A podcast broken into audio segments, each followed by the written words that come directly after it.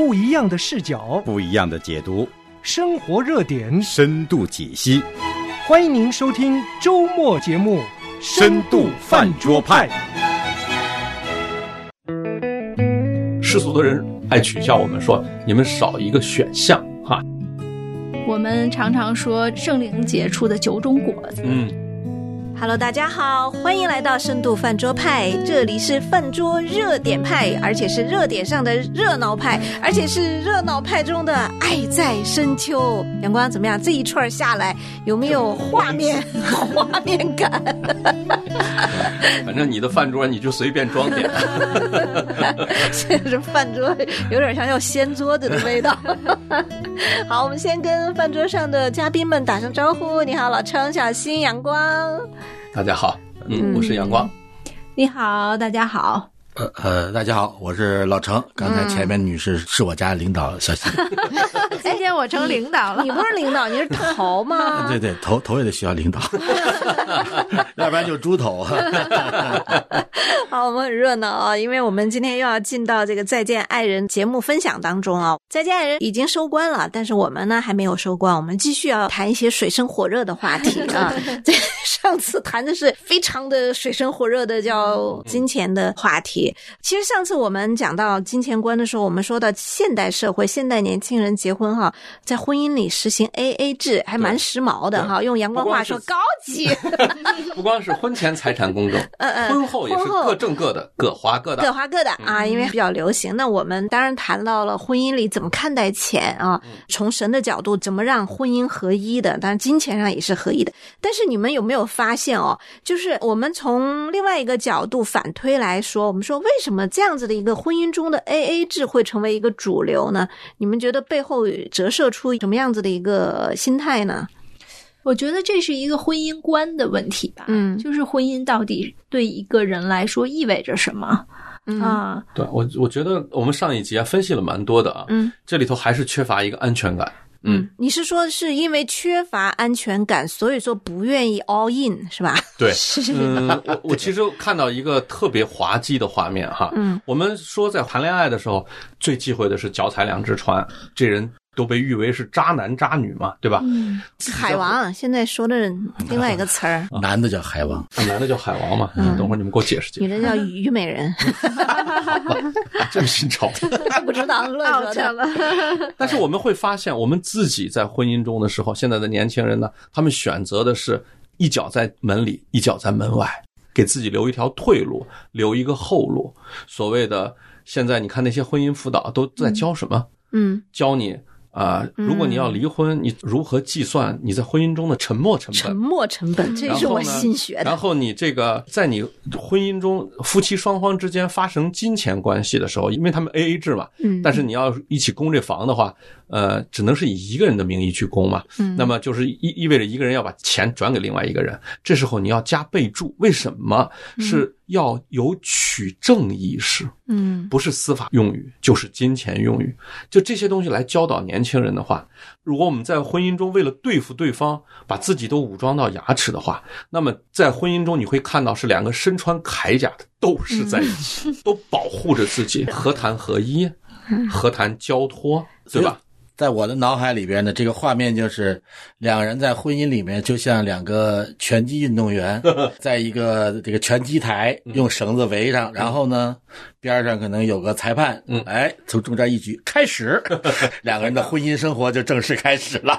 之前的谈恋爱都是在底下做准备运动，松松肌肉什么的都想明白了哈，该怎以后该怎么揍他，对。啊，然后再两两秒钟以后，一个把一个 KO 了，是吧？哎，对对对，所以这是目前好像咱们见到婚姻比较多但是我我在想啊，当说到这个安全感的时候，就他们为什么要这样做？我想可能也是因为看到了太多的样本，就是离婚样本。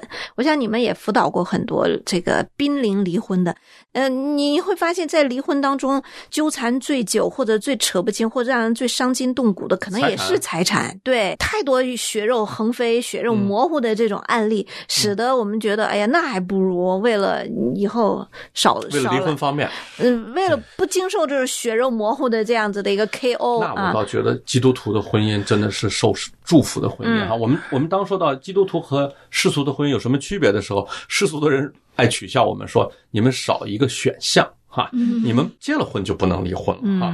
嗯那我就想问他，你结了婚就是为了离婚嘛？对，是吧？其实我觉得上帝断了这个后路，让你那个脚不能踩在外面，你就只能这一辈子死心塌地的和这个人过下去。你觉得它是一种束缚，我觉得它是一种祝福。是，我觉得我们走过来这个二十多年的婚姻，就我们自己，也包括我们看到的很多的夫妻，其实在这个过程中，圣经有一句话叫做“铁磨铁磨出刃来”。那么在婚姻当中，两个人是赤露敞开的，没有什么能够去隐藏的。对对对，就是我当着外人，我可能是一一个很彬彬有礼啊，或者我很对对对很很 nice，但是在家里面，当我疲惫的时候，嗯当我软弱的时候，那我可能就没有，毕露的时候，那是我们自己的本质，那其实也是我们很脆弱的一面。嗯嗯，我们在婚姻里就都像那个刺秦的荆轲一样，图穷匕现 啊。之前谈恋爱的时候，对哎，大王给你看这张图啊，多么漂亮！到最后啊，藏着一把刀，恨不得捅到对方的心窝上啊。呃，这个跟我们在婚礼上的那些誓言是完全相悖的。嗯。呃，这个就说明是人心里边对婚姻的概念的一种错位。嗯。当我们愿意去进入婚姻的时候，我们对婚姻是充满了期盼，呃，一些美好的幻想，嗯。呃，还有一些自己的一些誓言，想我从我这儿我怎么去实现的一种、呃美好的这种发誓。嗯，可是呢，一旦在婚姻中遇到问题的时候，我们其实从人性来讲很容易解释，总想先保护自己。嗯啊，总想自己少受伤害。呃，就像那个笑话，那个两个人在那个非洲说，那遇上狮子怎么办？嗯，啊，人说跑，另外一人说我只要跑得比你快就好。嗯两个人在婚姻里好像是这样的，我只要比你少受伤害就可以。嗯所以这个概念在我们内心里边其实时时的在作祟，所以导致我们在婚姻之中，尤其遇到争吵、利益冲突的时候，我们真的没有办法有任何替对方着想的立场。嗯，即使我们在婚礼上是那么讲的，嗯即使我们心里也那么想过，嗯，真正事情临到的时候，我们往往第一选择的是保护自己的利益。嗯嗯，对对，这就是大家在婚姻里边经常遇到的这种悖论。可是这种事情是不是就是婚姻分崩离析的一个诱因呢？我认为不尽然。我认为其实这个恰恰是刚才小新说的“铁磨铁磨出刃来”的这种因素。两个拳击选手打最后最终打成武林高手。对，好像有这个意思，就是说大家其实，在婚姻里边是成长的。神给我们设计婚姻的这个关系，也是为了让我们成长。我正想说呢，这个我在这个第三季里面听到最多的词就是“成长”这个词，你听到没有？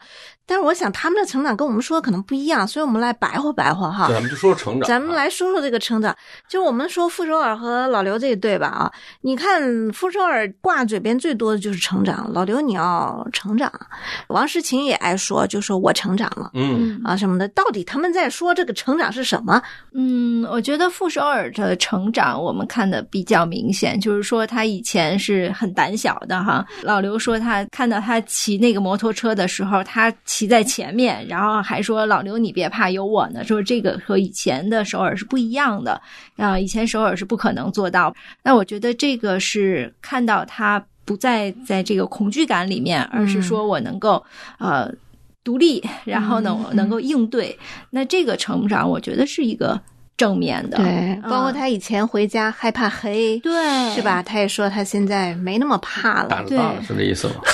但是我特别想说哈，嗯那首尔的这个自信也好，他这胆子大是怎么来的？嗯嗯是不是跟老刘在他回家的时候给他留了那一盏灯有关系？嗯对，他会知道他不孤独，因为有老刘的这个接纳和陪伴，一直在等待着他。嗯嗯我我们知道，如果站在上帝视角啊，他一定是有关系的。嗯但是站在首尔的视角，认为那有什么关系呢？还不是我自己在拼搏吗？其实这个是蛮可惜的地方。嗯，他看到了自己的成长，或者别人也看到这个成长，但是这个成长真全正，部归功于自己。哎，对了，对了，对了，对，但我我想补充一点哈，我觉得傅首尔是成长了。我们看到，当然第一个年龄成长了哈，阅历确实也成长了，眼界他确实现在的资源啊，认识的人啊，我觉得他也是敏而好学的人，他也在涉猎心理学啊，还有做一些婚姻什么情感博主，他也在充实自己。起码傅首尔很努力，对，非常努力。就我觉得这也算是成长的一部分。对对。但是我就在想，是不是傅首尔这方面的成长，老刘也必须有这方面的成长？那老刘的成长和不成长，又对傅首尔来说，又是到底是什么？嗯，他认为，我个人觉得是这样，就是我们个人有了一个长进，嗯不要说成长，就在工作中啊，你在个人的修养中，包括在学识中，嗯啊，在性格中有了一个长进，嗯呃，可以说是个人的一个成长。嗯但是如果你的那一半没有成长的话，有可能有他的原因，但是很大程度上有你的原因。嗯你们两个人在婚姻中有没有成长？你自己的成长，你从一开始就认为它全是你自己的，那你最后已经长成一棵巨大的树的时候，你自然不会认为和你一起当那个小树苗的那个小树跟你有任何的关系。那确实是你自己导致你自己的巨大成功。那么你在婚姻中看他的角度，就从原来的仰视到平视，进入俯视。王诗晴和老纪不就是这样吗？现在我就基本上我要长大了，我就开始俯视你了。所以这样的话，婚姻中之前的那个平衡呢就被打破了，就大家都痛苦，老刘也痛苦。首尔也痛苦，然后首尔还喊着你要进步啊，你要写剧本啊，你要干什么？这都是手段。就是一个人在婚姻中，既要保证自己是积极向上，这是必要的，也要顾及另外一个人在一个什么样的状态上。嗯我特别不赞成的是，在婚姻中，一个人在前进，另外一个人在燃烧。那个那个老纪不就说吗？我不是在发光，我是在燃烧。你自己有多少料，你你能烧？我们看老纪跟王诗晴的婚姻，哈，就王诗晴的成长是最明显的，就是傅首尔的成长还有一个遇到一个意外的机会的这样的一个概率，但王诗晴的成长那是一步一步，就是两个人硬拼出来的哈。老纪放弃了自己的所有，我真的觉得老纪给自己在婚姻中树立了一个偶像，就是我把我所有的都给你，我什么都不要王。诗晴是他的偶像。对我，我把我所有的东西都给你，我把我的将来也给你，我把我的钱都给你，我把我的命都可以给你。老纪的舍弃是他自己的偶像，不是王诗晴。哦，就是不管他舍弃还是他建立了一个偶像之后，他把自己烧成一把灰了，快烧没了。他就说我就已经快烧完了。他说我很惨。这个偶像突然说拜拜，我不当你的偶像，你这么拜我，我受不了。老老陈说说我，是根据他说的，我有一个延伸，但其实我是觉得这个成长的话题，其实对婚姻来讲是挺沉重的。呃，因为我们其实我们其实，在外部的自己的素质、见识的成长，其实有的时候是被动的，呃，或者是主动的，也是受到一些机缘的一些巧合它不是我们纯粹我们自己努力的一个结果，但是我们会认为是我自己。对我们很很恍惚的，可能有时会认为这是我应得的，对或者哎，我这人命硬，对我命大，我就应该这样，命好哎，哎就这样。可是婚姻里边的成长不是，婚姻里边一丝一毫的成长，都跟我们的付出是有关系，成正比的。嗯，就是说，在婚姻里边，这真正的成长，是我们要有意识的去付出，而不是索取才能够达成的。举个例子吧，就是我在跟小新，我们俩在吵架的时候，如果我按照我自己的心里边那个意志啊，或者我心里边第一反应，我是要跟他硬顶的，我是要他每一句话我都要抓住他的逻辑的，呃，有问题对对，然后抓住他的问题，挑他的毛病。对，这和我的毛病一样。对我们吵着吵着，就跟要争吵的那个原因已经没关系了，对，远远的都离开那，就是为了看谁的逻辑更硬。你说的刚才说的什么？哎，你现在又改了。对你昨天怎么着？你今天又这样了。对你又怎么着？你又这样了。这个是一个特别危险的事情，就是这个是对于我们自己来讲，证明我自己对你错。嗯我们通常会采取这么一种方法，但是这种方法往往带来的是我们的婚姻里边这个生命的一个萎缩。嗯，不是成长，是萎缩。因为在之前，我们有誓言在那里，我们要对对方做什么很多很多呀。经常在婚礼里听到的男的说：“钱都是你的，活都是我的啊。”这样的保证，但是在后边一点点争吵，就为了这一点事情就不肯舍，这就形成了一个落差。在我们和配偶之间都有这样的落差，这个生命这个成长就受到了限制，或者是说是个负增长，越来变得越小。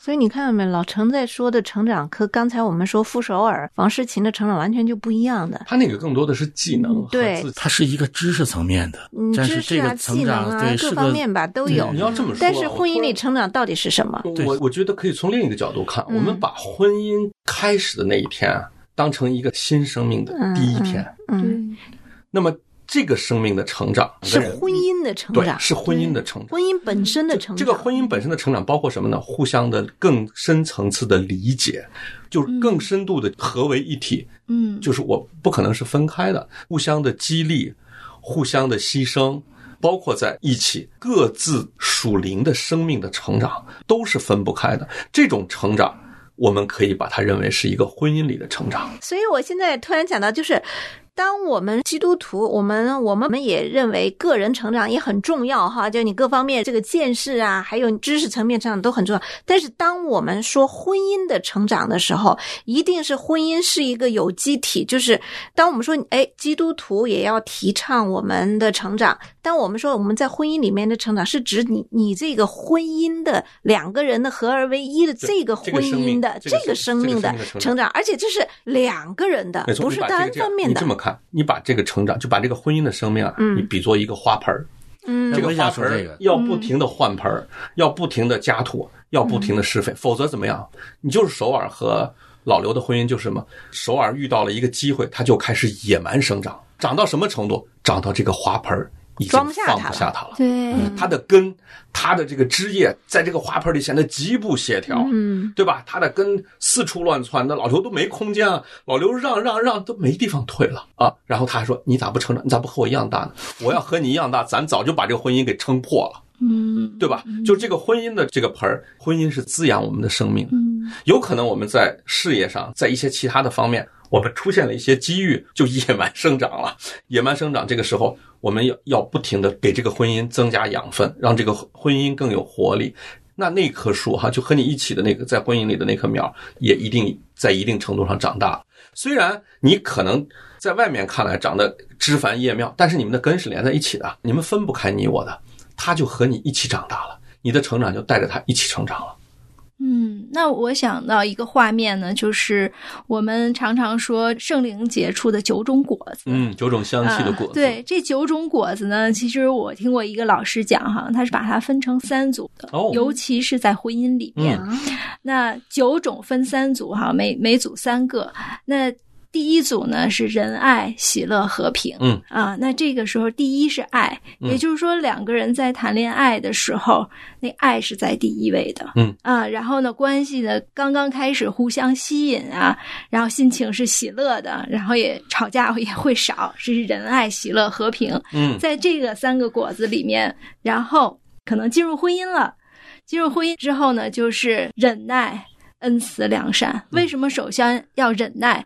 你会发现对方跟我不一样，然后我们俩有冲突。嗯，那我想大声吼的时候，我是不是要要学习忍一忍？因为我爱知是恒久忍耐。对，因为我 我大声吼的时候，可能给他带来他的吼声会比我更大。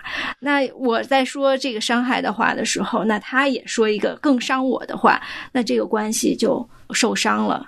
彼此之间爱意也会减少，所以为了我们的共同的，我觉得夫妻还是一个共同体嘛。那为了我们共同的婚姻，为了我们共同的目标，我们都去学习忍耐。然后呢，彼此呢给恩慈，恩慈，恩慈其实我觉得包括一个非常重要，就是饶恕。嗯，对，当他伤害我的时候，我学习说去主怎么样饶恕我，我也怎么饶恕他。嗯啊、那我也饶恕我自己，嗯。我也不完全，我也有犯错的时候，然后良善。我们彼此是以善良的这样的态度嗯。去对待动对方，机哈。对，也不揣测，嗯任意揣测，他不是仇人呀。对对。可是我们往往在吵架的时候，把对方当成仇人，对甚至说是你是魔鬼撒旦。对，其实真的不是。嗯、那这三个果子在婚姻里面要忍耐。要恩慈，要良善，嗯那再往后可能还不好走，那就需要我们后面三个果子，就是信实、温柔、节制。嗯，这个信实其实也是我们在婚礼上那个立约、嗯守约、嗯守信。嗯啊、我说好了，我要跟你一起走一辈子，嗯我就守我的约，这个信实就出来了。然后呢，温柔啊，我们操练这个温柔的这个生命。婚姻里的成长哈。对，然后最后我节制，嗯我节制，我已经到了，就是说我慢慢慢慢，我可以说到哦，我不做我不想做的事情，嗯我能够做到我不想去做的事情，嗯这个就是一个节制的品格了。嗯那我觉得这个九种果子真的是在婚姻里面会得到很好的机会，嗯，去操练，嗯去成长，嗯去塑造我们的生命品格。嗯我觉得非常好，我还没有听到过这样的解释。嗯嗯。把这九种果子用到婚姻当九种香气的果子真的是很多基督徒特别梦想、特对别，憧憬的这样一个气质。但是我们很多时候是想给别人看，最好别人能看到我的举的九个果子。而且还有一个特别重要的，这九种果子不是你指望对方长出来，哎，对，是我们自己要努力让自己长出来。对我觉得而且还一点不能要求对方，对，而且这就是。生命。对，刚才说的哈，就果子本身也是生命。刚才我们说，婚姻也是一个生命体，对像个有机体呀。当你说到生长，死的东西不会生长嘛，嗯对不对？假的也不会生长啊。啊，只有一个活的东西才能代表它在成长，在生长。对，那九种果子这样运用到婚姻中才，呃，至少我听到是豁然开朗哈。我就觉得，哎呦，应该早点听到小新这样的 就是被教育了。被教育了，又被教育了。我们进入另外的一个视角来看婚姻中的成长。我们不是一个世俗的什么婚姻辅导师，我们关注的是基督徒的婚姻。嗯对我们肯定落脚就是落在基督徒的婚姻上。我们会发现，在一个基督徒的婚姻里，虽然你们都有各自的成长，外在的成长，大家可能职业不一样，大家也可能这个兴趣爱好也不一样，对吧？嗯甚至大家的这个饮食习惯都不一样哈。我知道两位就是饮食习惯又不一样，但是我们中间有没有一样的东西呢？有的，我们有同一位神，我们有同样的标准，我们有同样的一个努力的方向，嗯。在这一块上，我们是共同成长的。共同成长，这是每一个生命的根，每一个生命的根都在一起成长的话，那么就是花开两朵，各表一枝的时候也没有关系，嗯。都各自有各自的颜色，都有各自有各自的香气，但是这个根是连在一起的，这就是我们说的成长和人家他们那些大师们说的成长跟他们。谈的啊，对，但是这里面就出现一个问题哈，呃，我们说婚姻是一体，当说到成长的时候，也是说在一个花盆里成长。那如果有一方不愿意成长呢？最近我们不是看了一个文章呢，他就说，就中国百分之九十的男性哈，结了婚以后，就根本不愿意再投入更多的呃思想啊或精力学习在婚姻的成长上面。对。嗯。嗯，我我我看你说的那篇文章，对。哦，那个女士有一个特别让我敬佩的一点，她就说，她说九成的婚姻是靠妻子在坚守，嗯。那，这是个基督徒说的，哦。他说真的是在坚守，是坚守，坚守，就是说你无论走到哪一步，我都在坚守这个婚姻。当然说的有点儿怎么说，有点悲情哈。我说一个极端的例子，我们老说一个人成长了，嗯另外一个没成长怎么办？嗯，秦香莲和陈世美。那 就是陈世美成长了呀，一下就给长大了，是吧？秦香莲她没办法成长啊，这就是我们最原始的一个教育嘛。确实长得快的、长得大的，你要在一定程度上为你的那个一起的那个苗苗做一部分牺牲。要向下兼容。当然，你要扶救。我觉得其实这个也就是夫妻两个人为什么要成为一体，要互相配合，嗯这样的一个原因。那就像我们锻炼，如果我只锻炼腿部的肌肉，那我腿部很发达，但是我上半身不行，对那我就不平衡。夫妻两个人也是，我觉得刚才说的那个花盆儿的那个例子哈，那我们这边长了，那边是能够看到的，能够感受得到的，因为什么？他们在一个花盆盆里面。也就是说，彼此之间是能跟在一够起连接，对、这个其实就很重要。我就想起我们俩有一个例子哈，嗯呃，老程是从小就不吃西红柿，很少有这样的人哈。那我结婚以后呢，我就不买西红柿了。虽然我喜欢吃西红柿，呃，但是呢，我就想这是我对他的一个爱意的表达，那我就不买西红柿了。直到有一天，呃，我们在一起谈话的时候，好像也是有一些不愉快，然后呢，就开始投诉对方，然后他他好像就说我对他不好啊什么的，我就跟他说，我说你看，我为了你，我就不买西红的西红柿我都不能吃。对对对，觉得我在让他知道我有多舍己，有多付出。结果他给我回应是说，我没有不让你不吃啊，我没有让你不买呀、你可以买呀、嗯我不会觉得不好。对对，所以我我就更生气了，我说你怎么这么不领情哈、嗯对，那后来呢？我发现的确是这样，他这一点是我认为我在舍己，嗯嗯但是这并不是他要的。嗯嗯嗯，他可能要我对他那个好是，嗯嗯他其实很需要我去肯定他，嗯然后去认可他的一些呃付出啊，嗯他的成长。但是我在这方面也很少给他，嗯，所以我就想，那我就买呗，我就买西红柿，然后他也挺开心的。嗯我想吃的时候，我就给自己炒一个、呃蛋炒西红柿，嗯然后他也没有意见，他也没有觉得好像这个冒犯他呀，或者怎么样。下次你去我家吃饭，我就给你专门炒一个蛋炒西红柿。哎呀，真好，谢谢谢谢。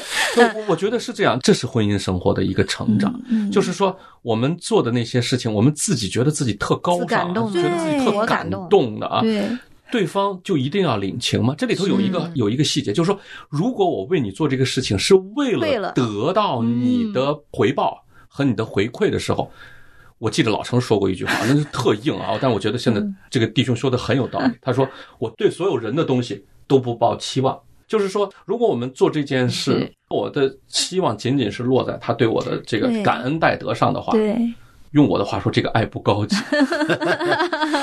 对，对，但我觉得这些东西是要要去沟通，要去说出来的，嗯所以不说话不知道是吧？这次这个《再见爱人三》选的这三对样本，我反复的看，我觉得导演还是真的是有一定水准的。嗯傅首尔和老刘在婚姻中，因为他们的社会地位发生了一个巨大的落差之后，他们成了现在这个样子。金钱也进入了他们的婚姻，他们的婚姻非但没有被祝福，反而是摧毁了这个婚姻。就是人类所追求的权利、成功、金钱进入了这个婚姻，摧毁了这个婚姻。这个婚姻非常痛苦的挣扎。那么，当两口子玩命的去追求一个事业上成功的时候，当事业成功成了他们最重要的事情的时候，就是王世清和老纪的这个婚姻。即将摧毁这个婚姻，这个婚姻都走不到傅首尔那个阶段，就要被他们，因为他们都要玩命的挣扎嘛，都要成功嘛，都要比赛嘛，都要竞争嘛，也要摧毁这个婚姻啊。我们再看那对小年轻，那个还没开始就已经倒下了，就是刚才我和老郑说的拳击比赛刚吹声哨，哎呦哇，躺在地上数数了，对吧？那个半天起不来。你发现张硕在这个婚姻的一次挫败之后啊，就他的挫败体现在哪儿？就是他就觉得他赶不上睡睡以后，他这个破罐破摔之后，他自洽了。这个特别可怕哈！如果说你真的是忍辱负重哈，卧薪尝胆，还可以觉得你还有希望。他完全自洽躺，平了，他一点都不觉得他自己处在一个极其不好的状态下，他还寄希望于他那些朋友的投资，哪哪天天上掉下来个馅儿饼，让他中上两个亿的彩票，他都希望是寄托在这些东西上面。所以，我们从这三对婚姻里头，我想跟三位讨论一个我的一个感受，就是什么呢？我们回到神最初的对婚姻的设计里，首先是男女有别，嗯男女在神的设置的婚姻里职分是不同的。我其实我心里头是想跟三位讨论一下，到底男女双方、夫妻双方，我们在神设置的婚姻中，我们最初的职分要不要时时的回头看一看，嗯给我们的婚姻提出一些导向性的指导？嗯。嗯，对，在回头看之前，我们还是要先停在这儿休息一下，因为我们时间到了。好，那我们深度饭桌派呢就周周见，咱们下次见了，谢谢几位，再见。再见。再见。见